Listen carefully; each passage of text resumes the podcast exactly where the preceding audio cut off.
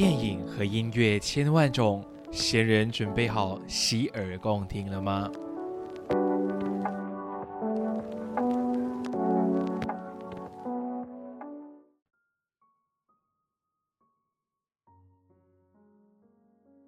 嗨，欢迎回到洗耳恭听，我是贤神。久违了，久违了，这是从去年十一月尾到现在，真的超过半年喽，我才重新可以收回这一句开场白。是的，嗯，为什么我会突然间就是会回归或者是在更新的话，嗯，我觉得有可能之后再用呃直播的是形式呢，又或者是说，诶，可以用闲聊节目的那个单元来跟大家做进一步的分享好了。那其实会想要做这一集，其实我在去年就已提到我已经预录好了，但为什么当初没有播呢？啊，long story，因为我是觉得我做的不好，然后一直想说要重新录，然后直到最近，OK，直到最近，我觉得好像可以再做回来的最主要的主因，是因为呃，我一开始有提到我本身很爱 A 二十四出品的的的影集嘛，所以当初有可能很多人都还不知道。他是谁？他是他是谁？然后他有什么样的作品什么的？但因为近期要有一个火火爆的电影，让 A 二十四打响了他的名声，所以我觉得可以趁着这股热潮呢，先来把这一部电影给推送给大家。那他这部电影叫做《Sweet Army Man》，OK，然后台湾的翻译是叫做《失控奇幻旅程》，它是一部二零一六年就已经上映的电影啦。那其实这部电影哈还蛮好笑的，就是。你如果要我很仔细的去跟你形容说，哎，它到底是一部什么样的电影？台湾来说，我真的给不到一个很一个答案。就是，嗯，我记得当初这部电影在二零一六年的日舞影展首映之后呢，当下被很多人都称之为，哦，这就是那个 Harry Potter 演会放屁的那个实体的那个电影。所以，嗯，认真的要去形容的话，我可以说它是一部，诶。荒岛求生记 也算是一个喜剧片、男性友情片，有点像 bromance 的，甚至是哲学的电影啦。它也是当年度最让令人很 what the fuck 的电影啦。所以，嗯，大家也可以大概知道了，就是它原本 A 二十四的的影集都会是比较偏小众，不是很适合任何的，不是很适合全部观众。的一部电影啦，它可以算是非常冷门冷门的一个小众片，所以如果大家真的有兴趣想看的话呢，可以呃先看了之后再回来听我的剖析啦，OK？因为坦白来说，我当下一看的时候就觉得，Oh my God，太创意了吧！就是为什么那个编剧可以这么的厉害，然后导演怎么可以这么的强，就是头脑有洞啊，还是什么的，就是很厉害，OK？那他这部戏讲的就是一个呃两个男主角的故事啦，一个就是他是一个孤独的宅男，然后是 Hank，然后呢还有一个就是演。尸体，也就是大家熟知的 Harry Potter 啊，Daniel Radcliffe 所饰演的，所以就是一个活人跟一个尸体，刚好他们出现在一个荒岛的故事，就是他们要如何在这座荒岛去，然后展开一场绝地重生，然后又奇幻冒险之旅的一个故事情节。所以其实我觉得他这部电影很让人哇哦的地方，就是哎，一个活人跟一个尸体到底要怎么要怎么拍？OK，会让人很难去。演示会觉得哦，这部片应该很无聊，因为就是一个人在跟自己讲话，因为尸体不会说话嘛。诶，没有哦，就是 Hank，就是在这个故事里面，Hank 就是一直会在 Manny 身上找到很多很 wow 的 factors 在里面。首先呢，他可以觉他会发现到说，诶 m a n n y 的嘴巴可以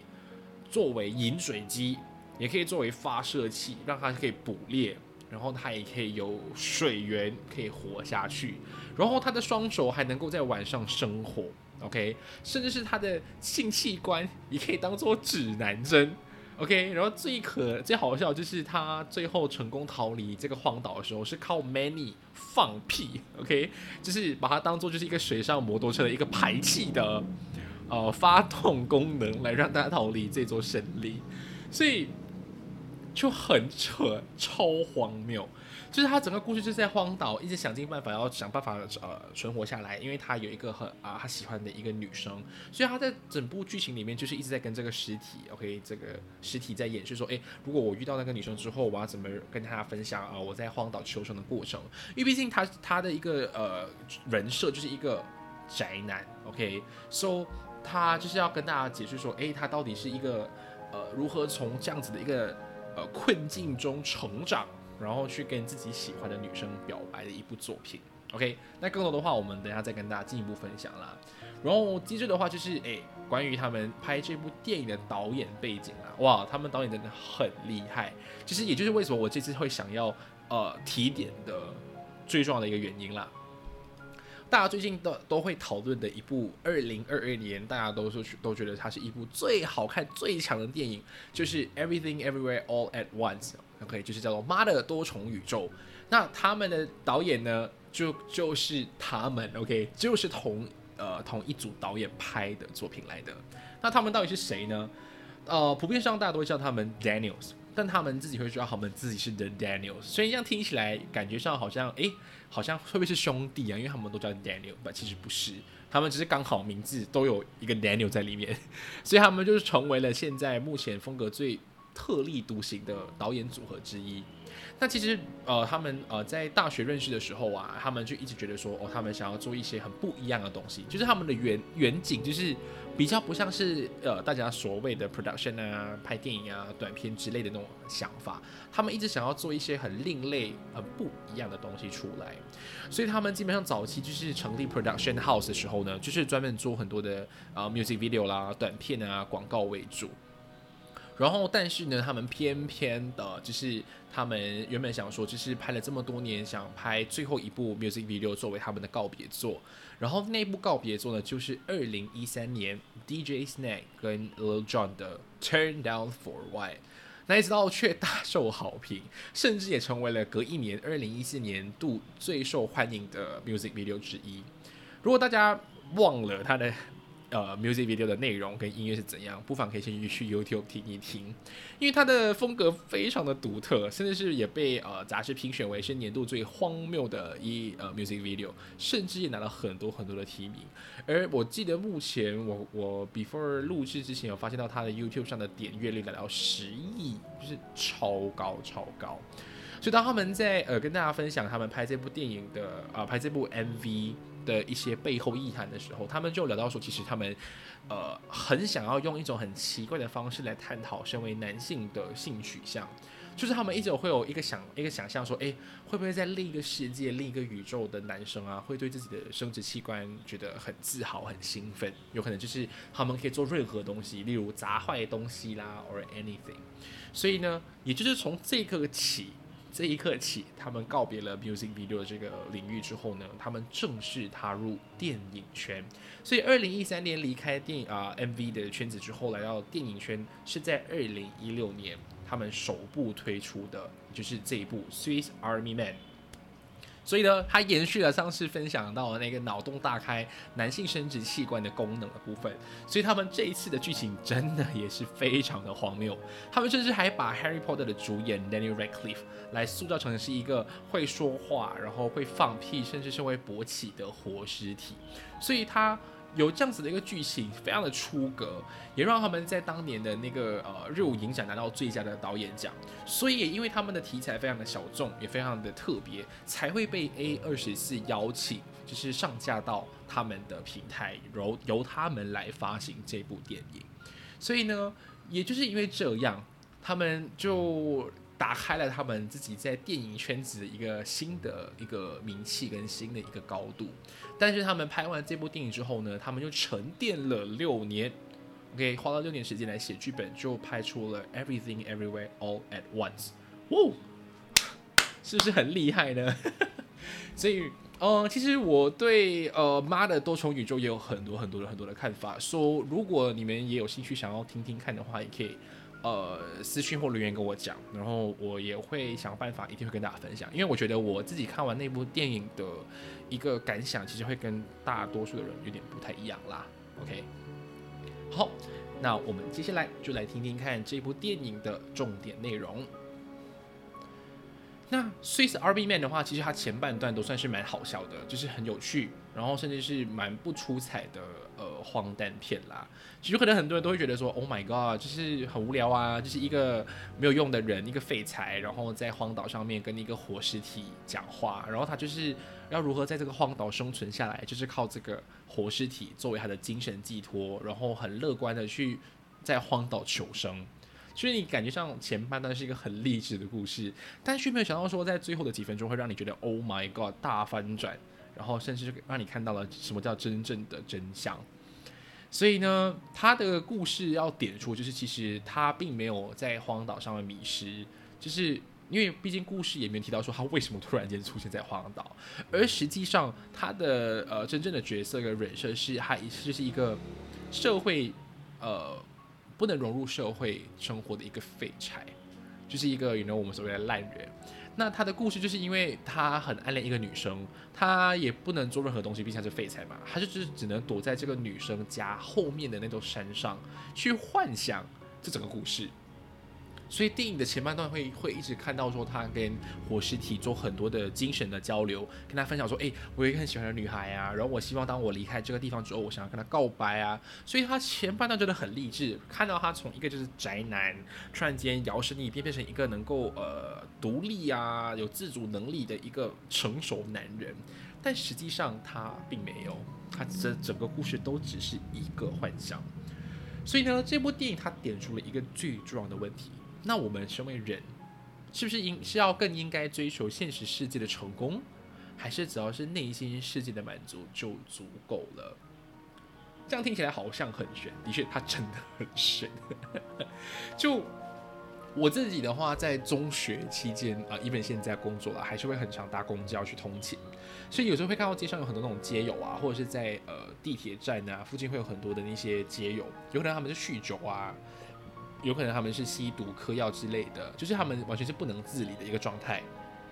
衣服非常的呃不雅啦，举止也很怪异啦。但是呢，你会从他们的脸上看到一些呃满足感跟一些快乐。有可能我觉得大部分的人应该跟我都一样，就是没办法去羡慕这种所谓的快乐，就是来为什么他们要就是沉溺在酒精啊、毒品的世界里面？OK，甚至是我们也会一直拿这些来作为一个题材去告诫自己说，哎，我们要远离毒品啊，我们要自律的活着。但你们有没有想过这个问题？就是我们人啊，就是一直在设定目标，去追求这个目标，来达到完成之后才会有快乐，才觉得哦，我们人生活的才有意义。但有没有想过说，诶，如果我们没有所谓的目标，是不是也可以像这些所谓的，you know，疯子跟街友们，哇，完全放纵的做自己，甚至可以沉浸在自己的内心世界，然后寻找到自己的快乐呢？OK，我们很矛盾的，对不对？我们有的时候会跟自己讲说，哦，我们要很理性的去处理事情啊，甚至是另外一面又会觉得说，我要很洒脱的歌颂，哦，我要自由，我讲求自由。但有的时候又会希望说，哎呀，自己能够呃羡慕自己，你也是希望自己能够有一个很好的目标，能够有很好的人生。但有的时候你也会很羡慕他们，就是那种没有目标，但是却可以沉浸在自己一个精神世界里面。所以，我如果想说，就是如果假设我今天换位思考，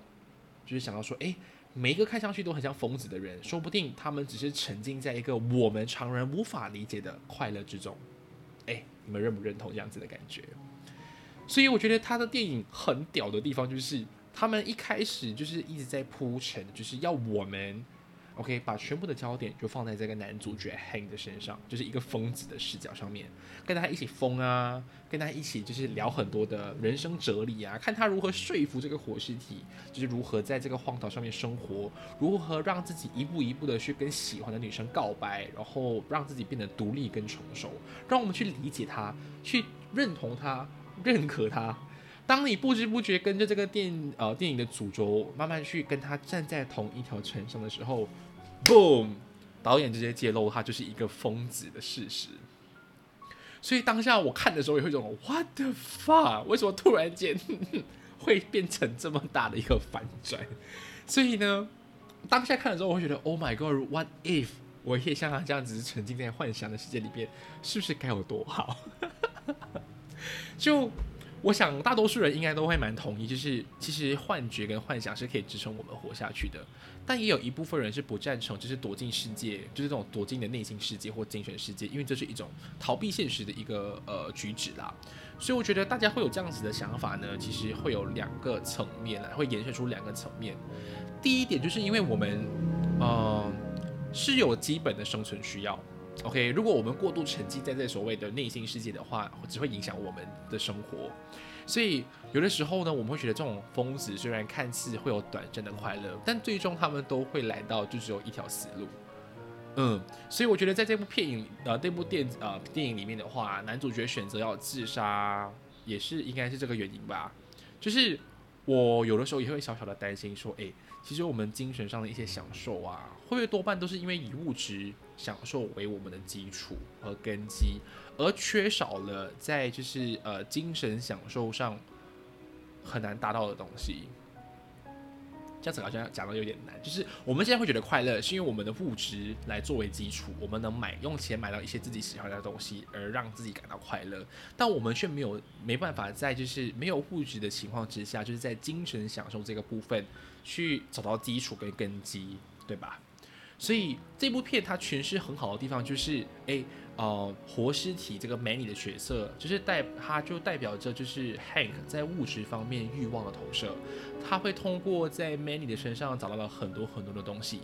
就是因为毕竟他是一个废材，他什么都做不到嘛，所以他会跟这个尸体去寻求说，哎，我要如果我遇到我喜欢的女生，我要怎么办呢？我可不可以去 kiss 她啦？我可不可以跟她上床啦？之类之类之类的。那现实生活上，他就是躲在这座山上面，每天都划着这个女生的 Instagram，就是在照片上可以得到他们所谓的精神上的满足。但其实你反观过来看，他好像又缺少了一点什么东西，所以他为了要。呃，压抑自己的那种那种男性的那种冲动，所以他只能呃靠，就是让这个尸体去看他女神的照片来勃起来宣泄这样子。所以呢，我觉得，嗯，这部这部电影就是一直在用 Many 这个尸体来一直在鞭笞着我们现实生活的人，来调教我们的一些生活的看法跟想法，因为。嗯，同样都是活在现实社会的我们啊，就是有些人会觉得，就是会有人说，哦，我虽然我可以崇拜我的偶像，然后我不谈恋爱 or anything，OK，就是这种有虚拟的爱，因为我自己也是这样啊，就是我会把我的精神寄托投射在我的太阳身上，我觉得我不需要在现实生活谈恋爱，但有的时候我们人最初最原始的那个欲望是没有法没有办法在这种所谓的虚拟跟偶像身上得到满足的。所以我觉得这个东西，嗯，有点 too much。OK，我们先暂告一段落。OK，所以就是第一个，就是我们基本上是有这个生存需要，不能就是依靠这些所谓的呃精神世界来去，然后沉浸来寻找快乐，因为我们都最终就只有死路一条。那第二点的话，就是因为我们人是群居社会的动物啦，我们是需要靠彼此交流来，you know，一起增进自己。所以，如果请你构建一个自己的精神世界啊，你是需要有别人配合在里面，而不是我构建了一个社、一个社会、一个世界之后只有我自己。因为你跟自己讲说，哎，我在这个世界里面很快乐，但没有人认同，没有人认可，没有人指正，你只会骗自己而已。所以呢，他们都只会就变成说，你一定要在一个这样子的一个社会里面，一个这样子的内心世界去架构、去建设另一个人。OK，去让他来认可你说，其实我们在这个内心世界是可以感到快乐的。所以这也就是为什么男主角为什么会想要逃离他的家人，选择自我流放，躲到一个山上里面去，每天靠照片来幻想自己能够跟这个女生在一起。我们人就是为了要在这个社会里面能够呃和平相处啦，就有很多很多的 terms and rules 啦，然后一直保障我们自己。除了是能够保障我们自己能够相安平安无事以外，同一时间它也阻碍了我们去尽情享受我们精神世界上的一些呃枷锁。打个比方，OK，有可能哦我们在现实社会不能吸毒。品好了，但是呢，我们却可以在我们的内心的这个精神世界里面，就是在在我们现实的枷锁之下，我们可以在里面幻想自己可以从中得到自己想要的快乐，对吧？所以通过就是呃，在就是这个尸体 Many 的一个呃使唤之下，他终于逃离了荒岛，承受他这个所谓会放屁的尸体，逃离了荒岛，然后来到了这个女主角的家门前。但是呢，呃，当他好不容易来到之后，他却没有能够好好的去面对他，他反而却跟 Many 说。哦，不要让他知道说我有多喜欢他，因为他担心他现在正式回到了现实社会，他依然还是大家所认知的那个废材，就是社会阶层最底的那个人设，所以呢，他又怕被别人的眼光约束了自己，所以当这个女生突然间发现到有这么一个陌生男子出现在自己的家门前的时候，就会只会把他当成是一个疯子，然后就报警把他抓了起来。所以我觉得，嗯，当他这个故事虽然真的看到这个部分的时候，会觉得有点哦，有点小小的 sad，但他最后的结尾还有一个很棒的一个 ending 啊，就是当他就是呃呃想要完全捍卫自己的这个精神世界，重新回到他的所谓的荒岛的时候呢，当他就是呃重新回到他的海边，然后突然间在众目睽睽之下。那个 Many 那个尸体突然间就放着屁，在海水里面突然间就是好像变成活人了一样，然后就在这样子的一个氛围下面，他就发现到说，其实原来他回到了自己的这个社会，他感到快乐了。所以就好像我们之前讲啦，我们要构建一个自己的精神世界，是需要别人的配合的。Even 真相大白之后，他是没有办法在现实社会中找到自己的快乐，或达到自己所谓的要求。所以他只能回归到自己的精神世界，去有一个有证据、一个证人，来让自己肯定说：“哎，我就是快乐的。”所以，我当我们一开始从一个荒岛逃生的一个视角来去看这个男主角的时候，就会觉得说，他幻想关于这个 Many 的一切、一切、一切的所谓的什么苦中作乐啊，或求生的信念都好，我觉得都是蛮不错的。但是，当我们发现到他其实，在现实社会是躲在一个别人的后山逃避现实的一个疯子跟宅男之后，会觉得好像稍微有一点点恶心，对吧？但其实，殊不知，对很多人来讲，你要在一个现实社会里面好好的生活，可能不比你在荒岛上面更加容易，因为我们要快乐的活着，超级难，对吧？我们需要靠幻想跟幻觉来支撑我们，可是我们需要这些幻想，比就是我们需要靠这种幻想来让我们能够在现实生活里面一步一步的走下去。所以有的时候我们短暂抽离，躲进自己的精神世界里面，然后变成所谓自己认知的疯子，或变成别人所谓的疯子的时候，我觉得并没有那么的糟糕。有的时候我们没有这个钱去买你喜欢的包包，但是你在梦里面或在幻想里面觉得，哦，我们 after maybe after 十年之后，我有那个能力，其实我觉得我还蛮开心的。就是我觉得，嗯，你只要在现实跟虚拟的世界里面的那一线之差，能够抓到它的平衡跟拿捏到好的话，其实我觉得我们可以适当的在现实社会跟虚拟的世界，就是所谓的精神世界里面穿梭，是可以被接受的啦。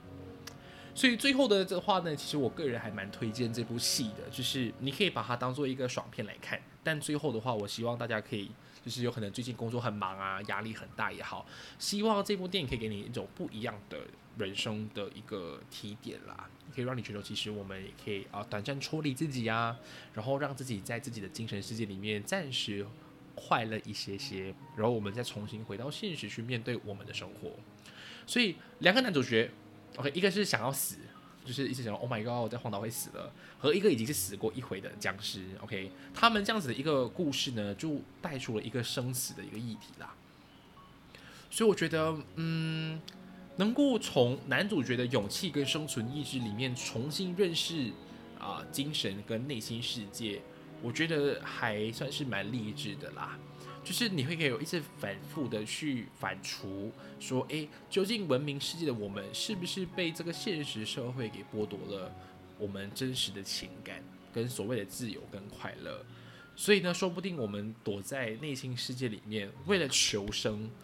而牺牲，是不是又是值得的呢？我觉得这个东西就抛给大家，大家可以自己去思考一下啦。所以呢，嗯，今天的内容差不多到这里啦。然后过后我也知道我已经很久没有碰 podcast 了，但是我也知道近期在 Spotify，如果你收听的话，也是可以为我就是点赞，然后也可以留言。然后呃，Apple Podcast 的听众或其他平台的都好，都还是希望大家可以呃多多的支持。那我是贤神，那我希望很快可以继续的跟大家做更多不一样的内容。然后我想说的是，先生应该，先生应该是会。